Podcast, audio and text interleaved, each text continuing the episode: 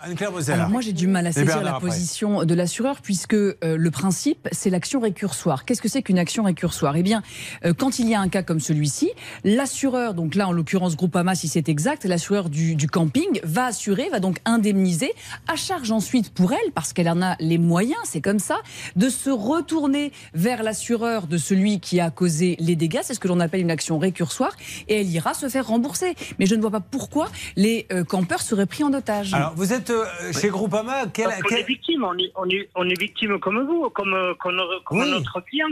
Aujourd'hui, Bah, euh, aujourd'hui, si on rembourse, Bon. si on rembourse tous nos clients, eh bien, euh, on on fait faillite sur notre euh, camping. Ludovic. Alors, Ludovic. euh, Bernard, présentez-vous. Bernard Sabat, le spécialiste voyage. Spécialiste voyage. Vous êtes un acteur du tourisme avec le, avec le camping. Vous dépendez évidemment avec une classification euh, de l'office de tourisme de votre région, de votre département, de votre ville.